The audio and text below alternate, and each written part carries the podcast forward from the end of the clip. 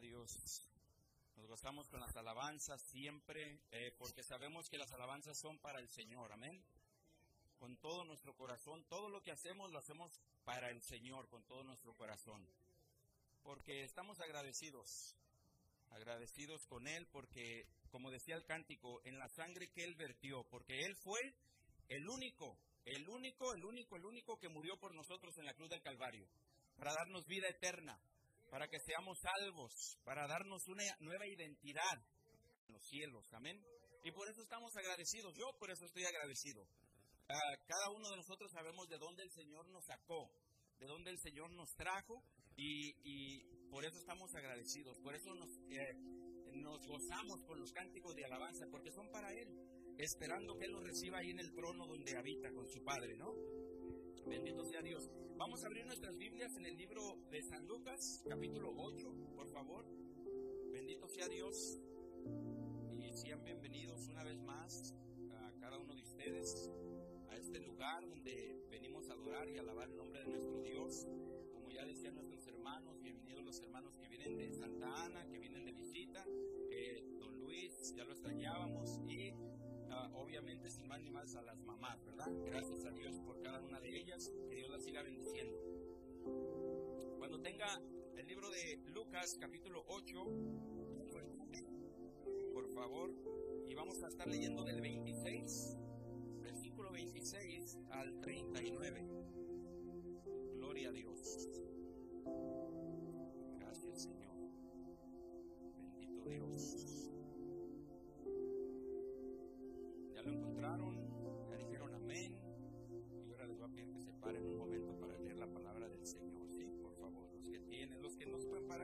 descansen ahí, no se preocupen. Y vamos a leer la palabra de Dios, eh, Lucas 8, capítulo, Lucas 8, al versículo 26 al 39, dice la palabra de Dios en el nombre del Padre, del Hijo y con el poder del Espíritu Santo, dice así. Y arribaron a la tierra de los Gadarenos que está en la ribera opuesta a Galilea. Al llegar él a tierra, vino a su encuentro un hombre de la ciudad, endemoniado desde hacía ya mucho tiempo, y no vestía ropa, ni moraba en casa, sino en los sepulcros. Este, al ver a Jesús, lanzó un gran grito y postrándose a sus pies, exclamó a gran voz, ¿Qué tienes conmigo, Jesús, Hijo del Dios Altísimo?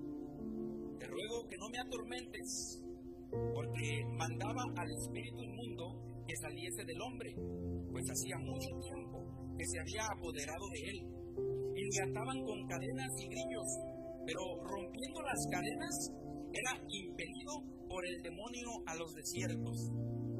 Y le preguntó Jesús diciendo, ¿cómo te llamas? Y él dijo, Legión, porque muchos demonios habían entrado en él y le rogaban que no los mandase ir al abismo.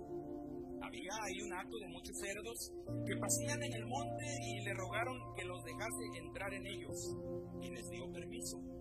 Y los demonios, salidos del hombre, entraron en los cerdos, y el acto se precipitó por un despeñadero al lago y se ahogó.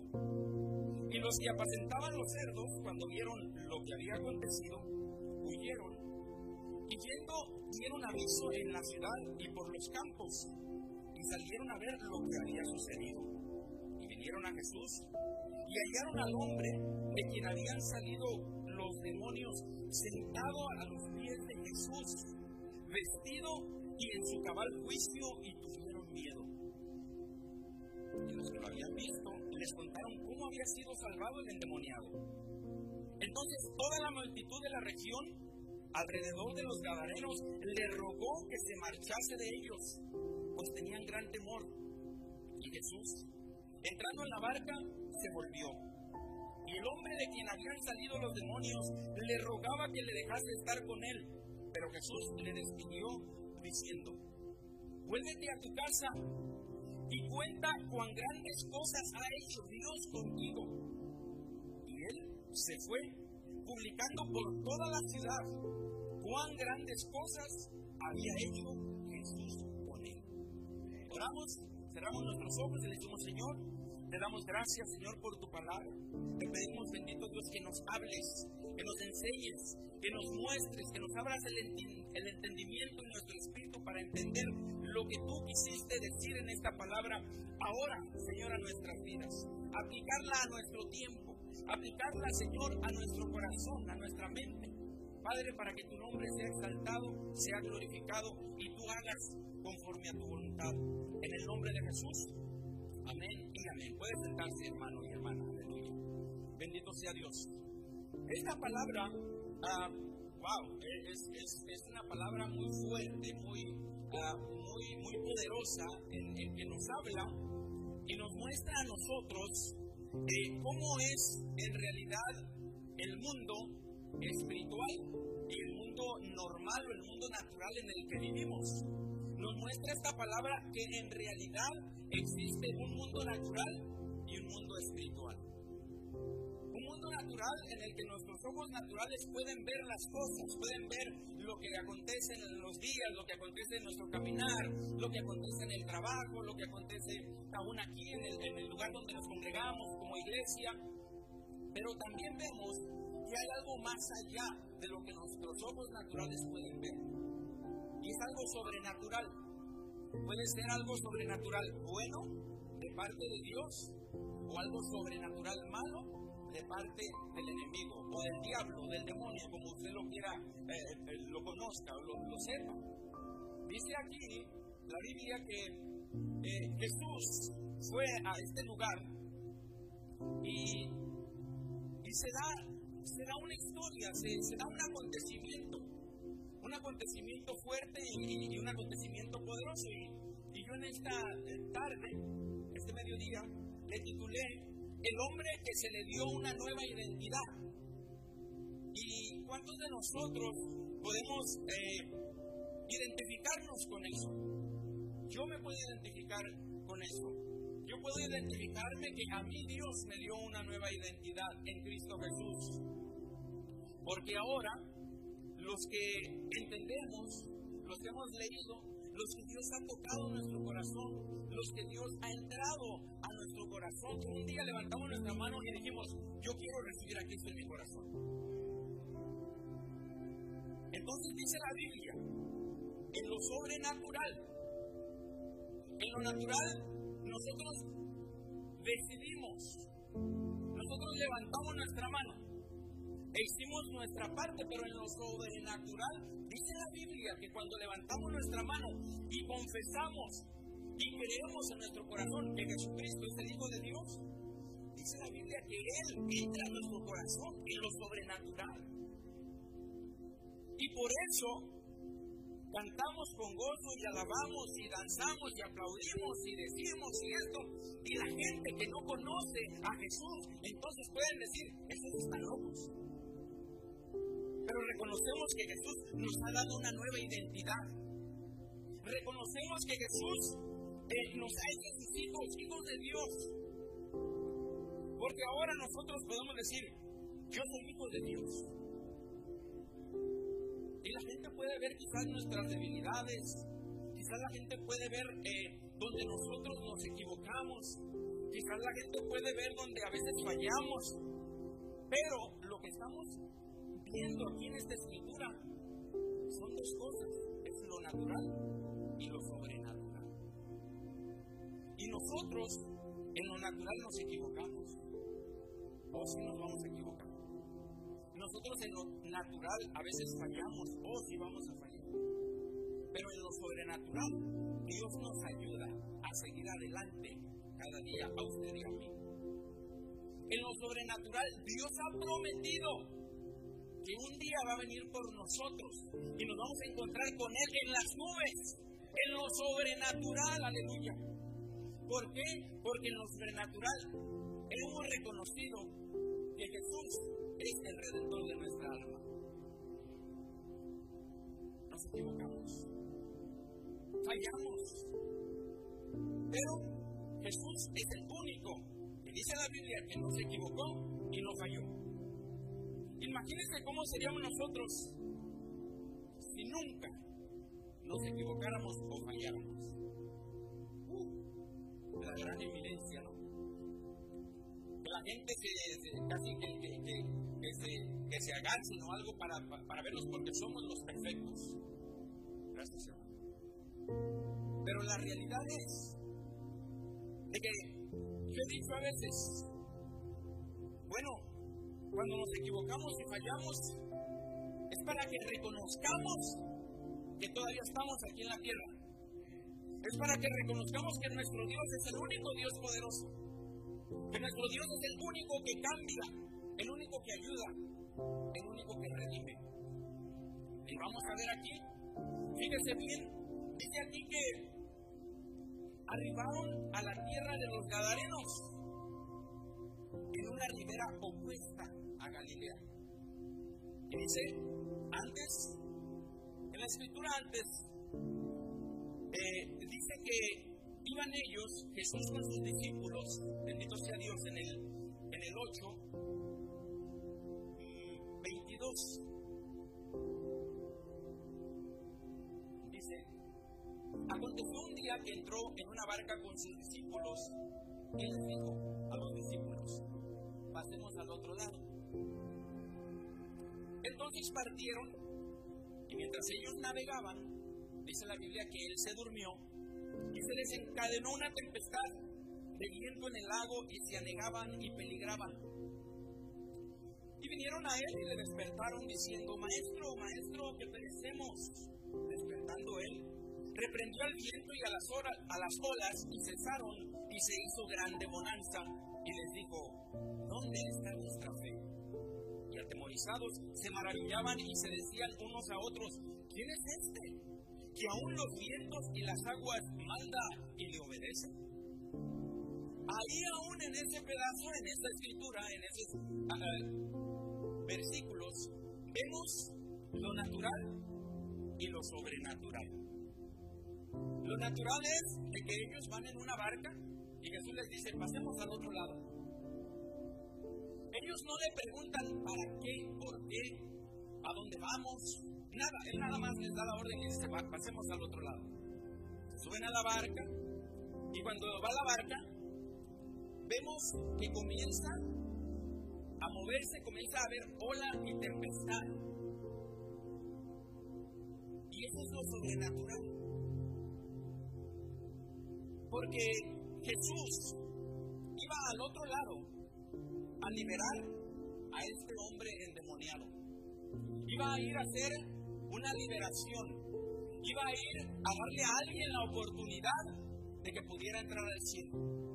Iba a ir a liberar a alguien que dice en la Biblia que ese alguien dice que andaba desnudo, que ese alguien andaba gritando, dice que ese alguien vivía en los sepulcros, dice que ese alguien, yo creo que, eh, que ese hombre asustaba a los que pasaban por ahí. Pero entonces, antes de llegar él allá, se suelta una tempestad. Comienza a haber una, una tempestad y comienza a moverse la barca y comienza a entrar el agua en la barca y hasta los discípulos dice que se asustan. Porque el enemigo, dice la Biblia, que él es el príncipe de este mundo. Y el enemigo sabe que a donde Jesús iba, iba a haber una bendición. El enemigo sabe que a donde Jesús iba, iba a haber sanidades, iba a haber milagros, iba a haber liberaciones. Y el enemigo quería poner trabas. Quiso levantar esa tempestad. Pero la Biblia dice que nuestro Dios es más poderoso. Es más poderoso el que está en nosotros que el que está en contra de nosotros. Y él se levantó y calmó la tempestad de los vientos y le dijo, calmados. Y hasta sus discípulos se preguntaban, ¿quién es este que ordena a los vientos, que ordena a las tempestades que se y se calmaron. Y a veces nosotros no logramos en nuestra mente finita entender las grandezas de Dios. Pensamos que venimos a este lugar y como decía mi hermano, donde dos o tres están en su nombre, Él está ahí. Y a veces tomamos un poco que Él está aquí, pero Él está aquí, hermano. De verdad Él está aquí en medio de nosotros. Porque Él lo prometió y les decía a mis hijos ayer, Él es tan maravilloso con nosotros que hasta lo deja escrito. Lo deja escrito que donde están dos o tres congregados en su nombre, ahí está Él en medio de, él, de nosotros. Quizás no lo podemos ver con nuestros ojos naturales, pero en lo espiritual Él dice Él está aquí con nosotros.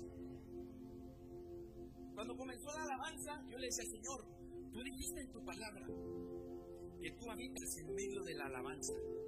Y ahorita que comenzó la alabanza, Señor, yo sé que tú vas a estar aquí danzando por las mesas, por cada lugar, Señor, gozándote para recibir el cántico de alabanza de estos jóvenes y el de nosotros. Pero a veces tomamos a Dios muy en poco. Pero su palabra dice que Él está aquí. Y yo creo que Él está aquí.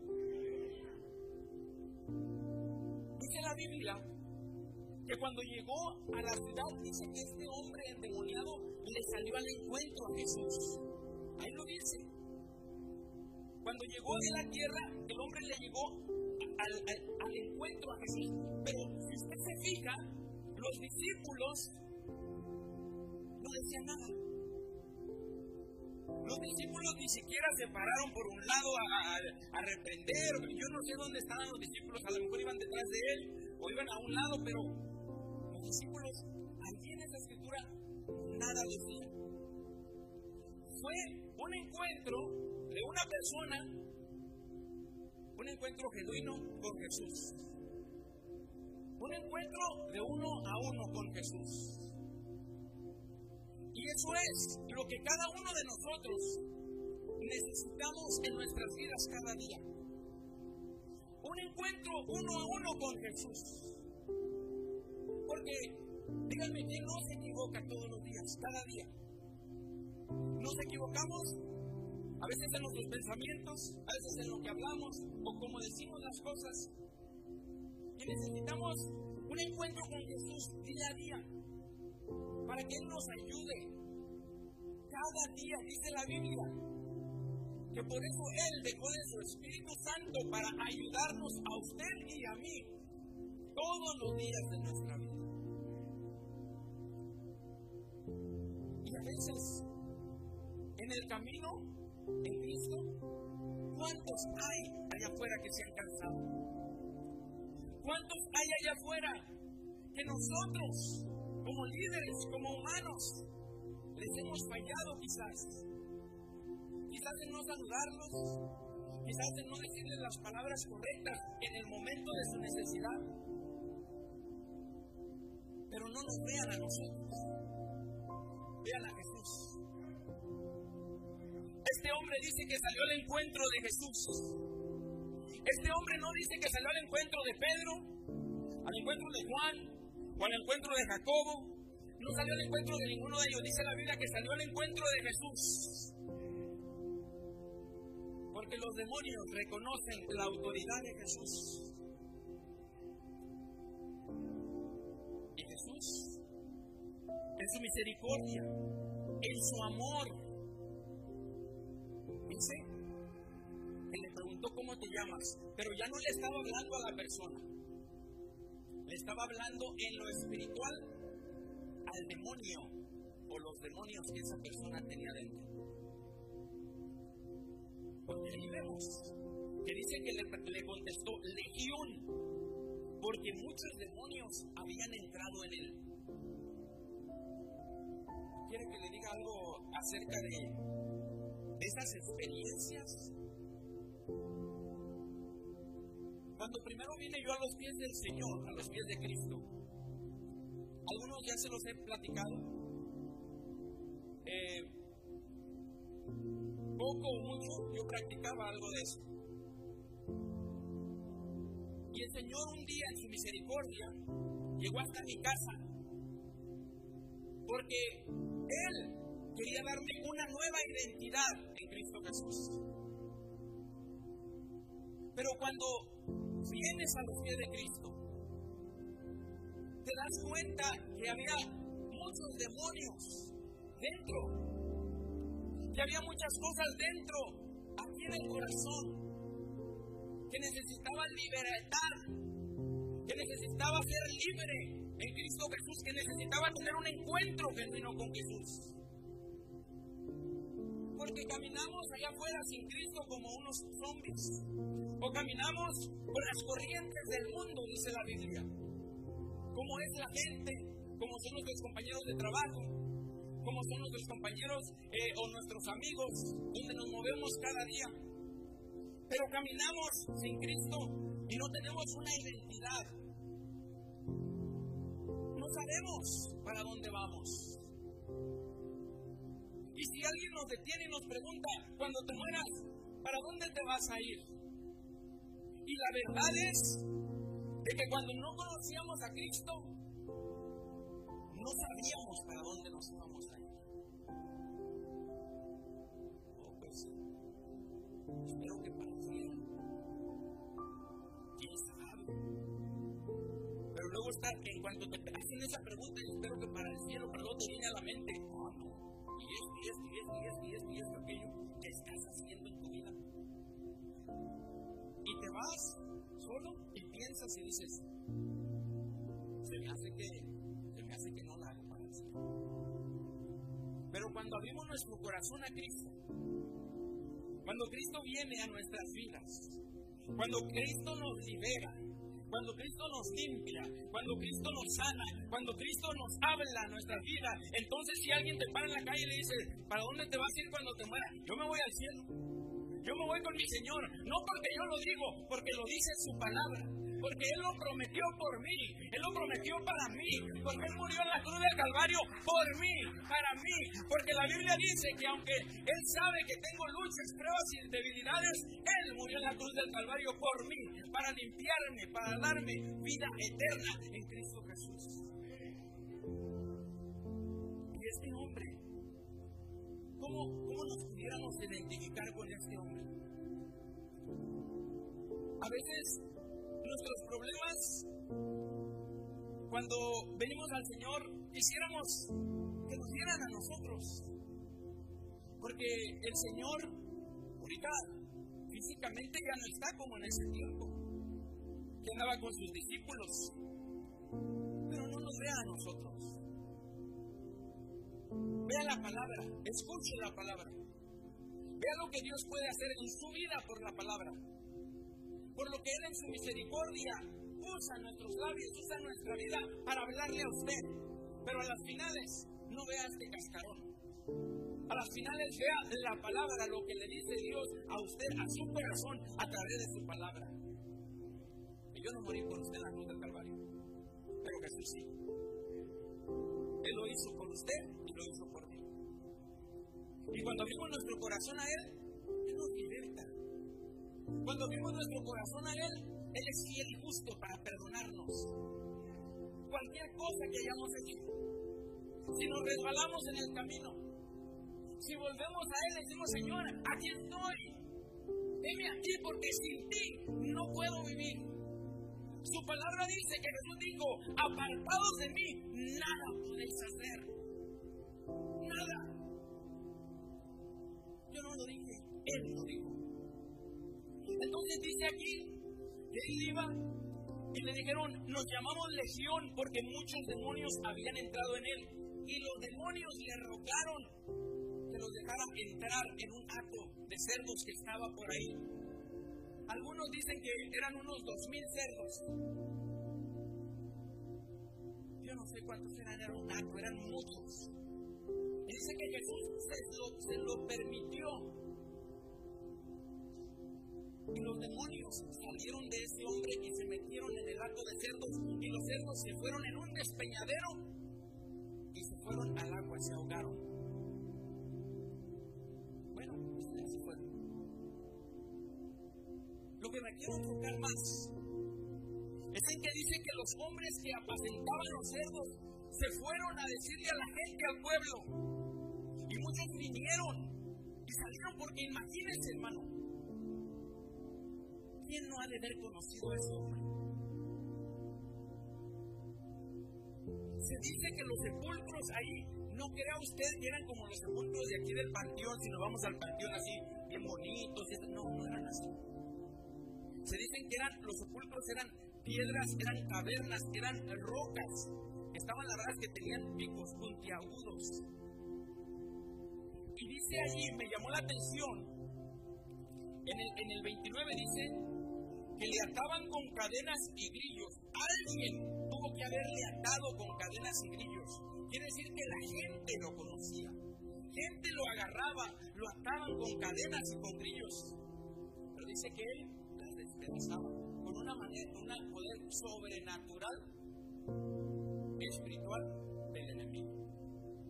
Pero dice que ese hombre era impelido por el demonio a los desiertos. Impelido quiere decir que era llevado rápido de un lado a otro por el demonio, por los demonios hacia el desierto. Y si estaban puntiagudas las piedras y todo, yo creo que el hombre a, a lo mejor hasta andaba sangrando a veces. A lo mejor a veces hasta se golpeaba con, una, con un sepulcro o algo pasando allí gritando o algo y andaba con sangre por, todos lados y sin ropa. Quizás nosotros no estábamos endemoniados, pero no teníamos identidad sin Cristo. Quizás si alguien nos preguntaba antes de Cristo, ¿a dónde te vas a ir cuando te mueras? No teníamos esa certeza de que nos íbamos a ir con Él. Quizás alguien hay aquí ahora en este momento. Que si lo para alguien allá afuera y le pregunta, ¿a dónde te vas a ir cuando te mueras? Quizás no tenga la certeza usted. Que diga, yo me voy al cielo. Porque algo le ha pasado en su vida. Le ha faltado pedir perdón. O se ha detenido en, en dar ese paso más allá y decirle al Señor, Señor, yo necesito tener un encuentro genuino contigo, así como este hombre lo tuvo. Un encuentro cara a cara. Un encuentro de verte que tú vienes, Señor, y venir a postrarme ante ti y decirte, Señor, te necesito. Señor, te necesito especialmente en medio de estos tiempos que se está dando, porque ahora ya no necesitas tener 80 o 90 años para decir, o oh, cuando esté en el hospital, esté allá en un lecho de muerte, entonces llaman al pastor para que venga y ore por mí. Y ahí recibo a Cristo en mi Ahora ya no hay edades, nunca en realidad la vida. Quizás haremos alguien aquí que necesitamos ese encuentro con Cristo.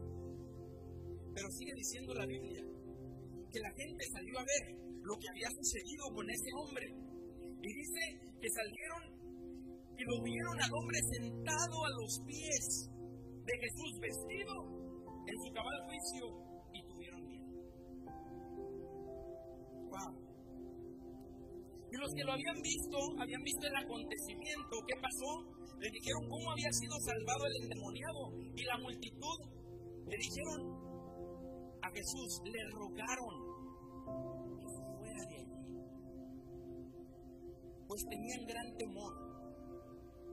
Fíjese bien, si era un lugar donde criaban cuerpos en ese tiempo, los judíos, para ellos el cuerpo, aún muchos hoy en día, el cuerpo para ellos es inmundo. No podían ellos crear cuerpos, porque no era conforme a, sus ritos, conforme a sus religiones, conforme a sus creencias. So, se dice que allí en ese lugar donde Jesús llegó era una ciudad donde creaban cuerpos, donde era una ciudad que la gente no conocía a Dios, que eran gentiles, en otras palabras, eran gente pagana, eran gente que no adoraban a Dios, al Dios del cielo. dice que ahí llegó Jesús. Y yo puedo decir, Señor, cuando tú llegaste a mi vida, era pagano. Yo no creía en Jesús. Pensaba que lo conocía. Pero no creía en Jesús como ahora creo en Él. Y este hombre dice que llegó allí, toda la gente le rogaron a Jesús que se fuera porque tenían miedo. Número uno, tuvieron una gran pérdida, una gran pérdida de cerdos. Alguien eran los cerdos de alguien. Ahí hubo una gran pérdida. Y número dos, quizás la gente, ver cómo este hombre estaba en su sano juicio, cómo Jesús en lo sobrenatural lo libertó, le dio una nueva identidad. Entonces quizás la gente tuvo miedo y dijeron, no vaya a ser que a mí me digan mis pecados en delante del vecino. Mejor que se vaya. No vaya a ser que este hombre llegue a mi casa cuenta mi esposo o mis hijos lo que estoy haciendo en oculto. O viceversa. No vaya a ser que este hombre llegue a mi casa y vea que estoy transeando a los otros vecinos en el trabajo. Decidieron mejor que se vaya. ¿Y cuántas veces hoy en día le decimos a la gente, Cristo te ama? Oh, no, no, no, no, no, no, no, yo no quiero eso, no, no, no, no, no, no, no, no, no. ¿Por qué le tienen tanto miedo a Cristo si Él es? ¿No será que le vaya a sacar sus trapitos al sol en lo sobrenatural? Porque creo que, creo que Pastor Joaquín ha estado dando enseñanzas también de la profecía, de hablar en nuevas lenguas, ah, de, los dones espirituales. Profecía en. Hay quien Dios le muestra, le puede mostrar, para hablar a través de esta persona. Las necesidades, los pecados, y decirles, hey, si no te compones. Tuvieron miedo y lo corrieron. Pero me llama la atención que los discípulos, ninguno decía nada. Ninguno de ellos dijo nada en ese acontecimiento. Ellos solamente habían sido el canal para que Jesús llegara a ese lugar. Porque dice ahí la Biblia que Jesús les dijo, vayamos al otro lado. Ellos eran los que sabían mover la barca, los que sabían manejar la barca, qué sé yo. Jesús solamente dio la orden y ellos eran el canal que llevaron a Jesús hasta el otro lado. Jesús llega, Jesús hace lo que tiene que hacer, lo corren y dice ahí que Jesús le despidió diciendo al hombre, vuélvete a tu casa y cuenta cuán grandes cosas ha hecho Dios contigo. Fíjese que ni Jesús le dice a este hombre, vete a tu casa y cuéntale a la gente lo que yo hice Él le da la gloria a Dios. Aunque Él era Dios, aunque Él es Dios, le da la gloria a su Padre que está en el cielo. Y Jesús mismo le dice, vuélvete a tu casa y cuenta cuán grandes cosas ha hecho Dios contigo. Y Él se fue publicando por toda la ciudad cuán grandes cosas había hecho Jesús con él. Ahora, Lucas, el escritor, le da la gloria a Jesús. Porque él sabía, él lo conocía que era Dios. Pero fíjese bien que después de que el hombre había estado sentado con Jesús, dice que el hombre le rogaba que lo dejara estar con él. Y Jesús le dijo, vete y cuéntale a tu gente. Por eso a veces nosotros adoramos, alabamos, exaltamos, brincamos y todo, porque queremos estar con Él. Porque estamos tan agradecidos con Él por lo que hizo por nosotros. Porque cada uno de nosotros sabemos de dónde Dios nos sacó. Cada uno de nosotros sabemos qué identidad ahora nos ha dado y cuando no teníamos una identidad. Pero me llama la atención más esto que dice la Biblia que este hombre estaba endemoniado, andaba desnudo, gritaba, andaba entre, vivía, dice la Biblia que vivía entre los sepulcros. La Biblia no dice que este hombre estaba casado. Y si hacemos aquí en los que estamos aquí, una pregunta, ¿cree que ese hombre estaba casado, sí o no? Podemos unos decir sí, otros tal vez, otros no, pero sería el mayor porcentaje a que a lo mejor no estaba casado. Porque si él vivía allá en los sepulcros, si estaba endemoniado, si gritaba. ¿Qué mujer iba a aliviar por eso? Pero lo que sí estoy seguro es de que ese hombre tenía una madre. Y de lo que sí estoy seguro es de que aunque no conocían a Dios, aunque no conocían a Jesús, sí había una madre rogando por su hijo y le decía, Señor, si tú existes, Señor, si hay un Dios, vuélveme a mi hijo, Señor, libéralo, sánalo, ayúdalo, porque me duele como madre ver a mi hijo estar ahí encadenado, estar ahí encuerado, estar gritando ahí. Y por eso Jesús les dijo a sus discípulos, vamos al otro lado porque estoy escuchando la voz de una mujer que clama, estoy escuchando la voz de una madre que clama por su hijo y necesito ir a liberarlo, necesito ir a sanarlo, necesito ir a volverle a su madre a ese muchacho, alabado sea el nombre de Jesús. Y eso es lo que Jesús hace cuando oramos por nuestros hijos. Cuando tú ves la, la, la tempestad, cuando tú ves que está pasando las olas, la tempestad está pasando, está, y el Señor está tranquilo porque Él sabe a dónde va a ir a contestar una oración que está clamando la madre de una persona. Estoy seguro que Jesús fue a contestar una oración de una madre. Casi seguro.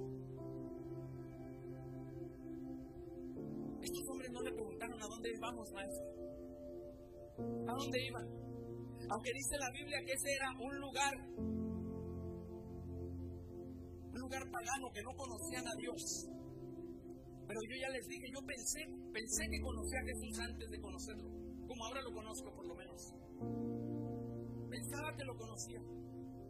Pero si no lo conocía, por lo menos sabía que había un Dios allá en el cielo y por lo menos creo que aquí estaba una madre rogando por su hijo. Creo que lo veía, creo que estaba allí y decía, bueno, mi hijo sale, mi hijo va encuerado, mi hijo sale gritando, aún hasta con pena. Pero esa madre yo creo que oraba, que clamaba, que hablaba con Dios, aunque no lo conocía, por lo menos en sus propias palabras decía, Señor, si tú existes, si hay un Dios en el cielo que pueda hacer algo por mi hijo, que me lo sane, que me lo ayude. Y el Señor llegó hasta ahí sí con los discípulos. Pero la Biblia dice que el que todo lo hizo fue el Señor. Y hoy en día el que todo lo hace es el Señor. Quizás nosotros somos un canal para llevar a Jesús, para llevar la palabra, para llevar los ejemplos, para llevar la palabra de Él a la gente, para decirles, para hablarles. Pero el que hace la obra es Jesús. El que hace la obra es la palabra de Jesús. No nosotros. Porque nosotros nos vamos a equivocar. Porque nosotros vamos a fallar. La Biblia dice que los discípulos tuvieron miedo. Que se levantaron, maestro, que perecemos. Aún ellos necesitaban del Señor. Todos los que nos paramos acá arriba para dar cualquier palabra, aún nosotros necesitamos del Señor. Porque a veces tenemos miedo, ¿qué vamos a decir? A veces decimos, Señor, habla tú por mí en mis labios. Y Jesús cumplió lo que tenía que cumplir. Escuchó una oración seguro. Y no le empezó a irse, no le, no, no como decía el pastor apenas el otro día, él decía, Jesús lo corrieron. Jesús si hubiera querido se hubiera quedado más tiempo ahí. Pero él solamente tenía un propósito. Él solamente tenía el propósito de ir a contestar la oración de una madre quizás. La contestó y se fue. Pero sabía que ese hombre iba a expandir su reino aquí en la tierra o en esa región ahí por lo menos. Iba a decirle a la gente el testimonio, mira, Jesús me sanó. ¿Quién es Jesús? ¿Quién es ese? Pues Jesús, el Hijo de Dios. Él me liberó, Él me sanó. ¿Te acuerdas cuando, cuando yo estaba en los sepulcros? No, sí, bien que me acuerdo quién eres. Mira, ahí están todavía las marcas de cuando me pasaba por los sepulcros y ahí me, las cortadas. Ahí están las cicatrices. Pero Jesús me sanó. Jesús me liberó. ¿Y cuántos de nosotros Jesús nos ha sanado, nos ha liberado a nosotros? Y cuán agradecidos estamos con Él. Por eso este hombre estaba ahí, quería, le rogaba que quería andar con él, le rogaba. Nosotros deberíamos de rogarle, orar todos los días, tener ese encuentro con Él, estar rogando, Señor, ayúdame, Señor, sálvame, Señor, ayuda a mi familia. Esos dos chavitos, uno que estaba aquí con el saxofón y otro que estaba aquí en los tambores. Yo estoy como la madre de ese hombre. Señor, que tengan un encuentro genuino contigo.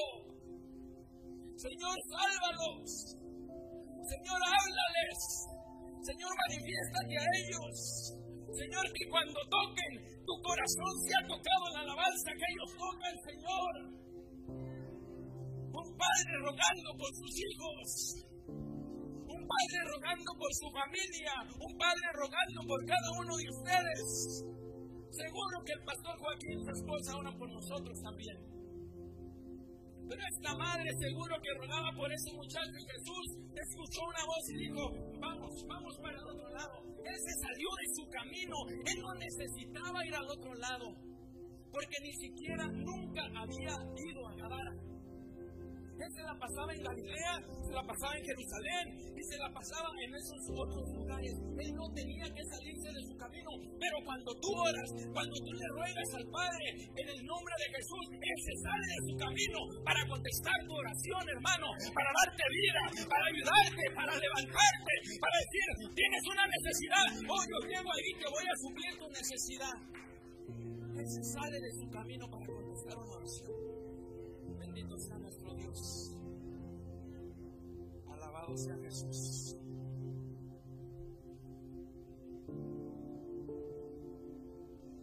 Muchas veces aún nosotros nos etiquetamos entre nosotros.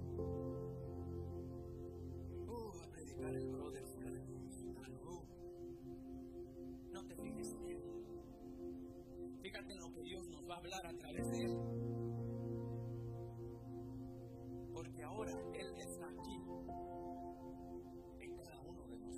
Por cada uno de nosotros.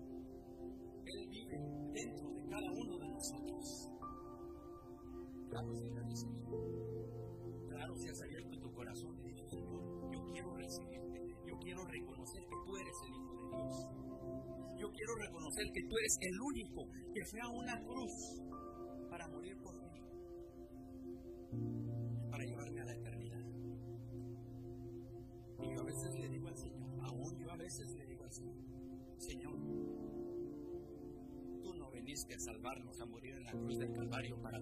aquí. Tú vienes por nosotros. Tú vienes por nosotros. Yo sé que tú vienes por nosotros. Y Él viene por nosotros, por cada uno de aquellos que lo habíamos recibido en nuestro corazón. Dice la Biblia, a los suyos vino y los suyos no le recibieron. Pero a los que le recibieron, les ha dado la oportunidad de ser llamados hijos de. Si tú eres hijo de Dios y sales allá afuera y alguien te pregunta a dónde te vas a ir cuando te mueras, cuando mira, yo me voy con él. Yo me voy con él, seguro que me voy con él. No por quién soy, no por lo que he hecho, no por lo que me he equivocado, no porque cuando me he trompezado, pero porque Él pagó por mí la cruz del Calvario. Por eso me voy con Él. Amén. Bendito sea Dios. Damos toda la gloria y toda la honra a nuestro Dios por la oportunidad, el privilegio, ¿no? De estar aquí eh, con cada uno de ustedes, siempre esperando que Dios hable a nuestras vidas, porque lo necesitamos hoy en medio de este tiempo. Necesitamos que hable a nuestro corazón todos los días. Necesitamos que nos renueve, nos renueve nuestras fuerzas de cada uno de nosotros. Ponemos de pie cada uno de nosotros? Aleluya. Bendito sea Dios.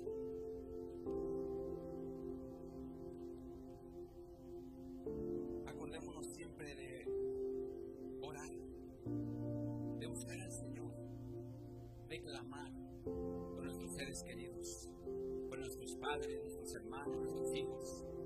Que el Señor contesta la oración. Yo sé que el Señor